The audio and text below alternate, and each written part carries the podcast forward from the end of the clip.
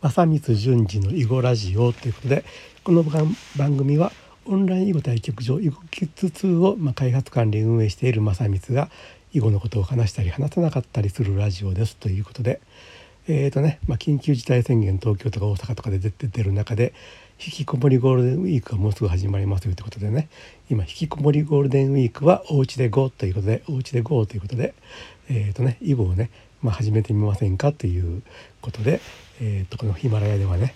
まあ、そういう囲碁のすすめというお話を、まあ、昨日からねさせてもらっていますと。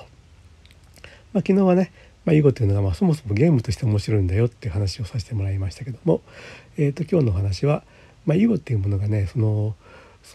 その現実社会におけるその意思決定、えー、と判断とかそういうもののねトレーニングにもなるような要素があるんだよと、まあ、そんな話をさせてもらおうと思いますと。まあ、その、まあ、ボードゲームっていうかね、まあ、オーソロゲームとか五目並べとか、まあ、将棋とかね、まあ、いろんなゲームがあるんですけれどもその多くのゲームに比べてね囲碁はちょっと,、えーと得意なゲーム性というかねそういうことがありまして、まあ、何かと言ったらねあの作戦の幅が広い手が広いということなんですよね。多くのゲームはあのその局面局面でいい手っていうのがまああの非常に少ないというか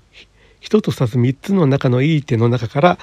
えーと、いい手を選び続けて、えーと、いかに早く正確に先までいい手を選んでいくかっていう勝負みたいなところがあるんですけれどもそれに対して囲碁っていうのはねあのある局面局面でまず選べる作戦がいろいろあると。あの作戦の幅が広いというのとそれぞれの作戦について、えーと、こう打つのもあるだろうしこう打つのもあるかなみたいなねいい手も結構いっぱいあるということなんですよね。これが割と現実社会における、えー、と判断というものに似て似てるところがあってつまり例えば会社の経営ということを考えてみるとね打ち手っていうのはまあ無限にあるわけですよ。まあ、新商品新製品を開発するというのもあるし、えー、と販路を拡大するっていうのもあるしコストダウンをするっていうのもあるし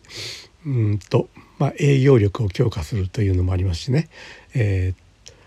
まあ、あの広告 PR をするというのもあるしね、まあ、そういったそれぞれの、えー、っとそれぞれの方針についてまたそれぞれねどんな商品を開発するのかとかねどういうふうに営業力を強化するのかねそういうふうに打ち手もいろいろあると。まずそういうふうに手が広いということが一つね。でもう一つはね、えー、と先が見通せない、まあ、これは現実社会でもちろんね、えー、とこうこういう打ち手を取ればきっとこうなってこうなるだろうっていう、まあ、予想をすることはできますけども、えー、とそれを読み切るというかね、えー、と世の中の流れとかライバル会社の出方とかそれを全部読み切ってこうなってこうなってだからこうなるはいこれで証明終わりというふうなふうにはいかないわけですよね。で同じように囲碁というゲームも自分の打ち手が広いということはまあ逆に言えば相手の打ち手も広いということでありましてそのなんてか先がこうなるっていうことをえー、っとあの確信を持って読み切るっていうことはね非常に難しいということがありますと。ということで手が広くて打ち手が広い先が見通せないという状況の中で、えーと、自分なりにね最善のやり方自分の信念に従ってねあるいは自分のこれまでの経験によってね最善の道を選んでいかないといけないということが、えーと、囲碁というゲームの進め方と実社会のね、えーと、いろんな、まあ、経営判断とかと似ているところがあって、まあ、そういうもののトレーニングになる部分があるんだよっていうね、まあ、そういうことなんですよね。うんまあ、囲碁の対局する時には、まあ、大概持ち時間っていうのが限られているので、まあ、限られた時間内に今一体どういう状況にあるんだと 世界情勢はどうなってるんだっていうことをいろいろと見極めつつじゃあそれに対してどういう打ち手があるんだどういう作戦が取りうるんだっていうことをいろいろ考えてね。でそれぞれの作戦の中で、まあ、こうやるのもあるしこうやるのもあるというのをねいろいろリストアップしてでそれらを、えー、っと比較検討すると、えー、っと比較検討して決断をしないといけないと、まあ、そういうことが、えー、っと非常に一局の対局の中でそういうシーンがね多く現れるということで、まあ、そういう意思決定、えー、と決断判断とねトレーニングになるよということなんですよね。これは本当にねあのなまあなかなか え、っと囲碁の中身を知らない人に説明するのがちょっと難しい部分であるんですけどもまあ是非ねあの将来そういう面白いものが待ち受けてるんでやってみてほしいなというふうに思いますと。あとねただこういうこういう手もあるこういう手もあるって言い方をするとまあなんていうかその逆に面白みは薄いんじゃないかっていうふうに思われる部分もあるかと思うんですよね。どうやってもいいんだったらなんか適当にやっててなんか適当にゲームが進む進むのかと。まあ、でもそれはねえー、っとそうではなくてそれぞれのえー、っとえー、っと決めた作戦の範囲内でね今度はえっと狭い道をね正しい道を探っていかないといけないシーンっていうのもやっぱりありましてですね、まあ、これがねあの、まあ、詰め子詰め子っていうものが世の中にありますけども、まあ、世の中というの世界にね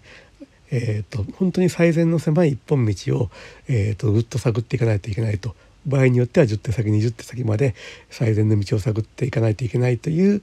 えーと、シーンもね現れるんでねそういう意味ではその両方の面白さが、えー、と味わえるゲームだよということでありますと。いうことで、えーとね、囲碁の勧めということで、えー、そういう、まあ、実社会に通じる、まあ、経営判断とかに通じるそういう、えー、意思決定のね、えーと、トレーニングにもなるゲームだよということで、まあそ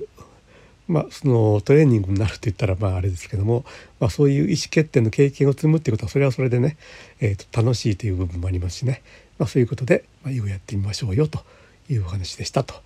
いうことで今日はね、えー、と囲碁のすすめのシリーズ第2回で、えー、とそういう実社会の経営判断とかに通じる意思決定トレーニング、えー、とそういうねシミュレーションっていうかねそういうものそういう側面の強い、えー、っとボードゲームだよというお話をさせてもらいました。で本日の話はこれで終わりますと。ではまた次回お耳にかかりましょう。えー、と最後まで聞いていただいてありがとうございます。えー、とではまた失礼します。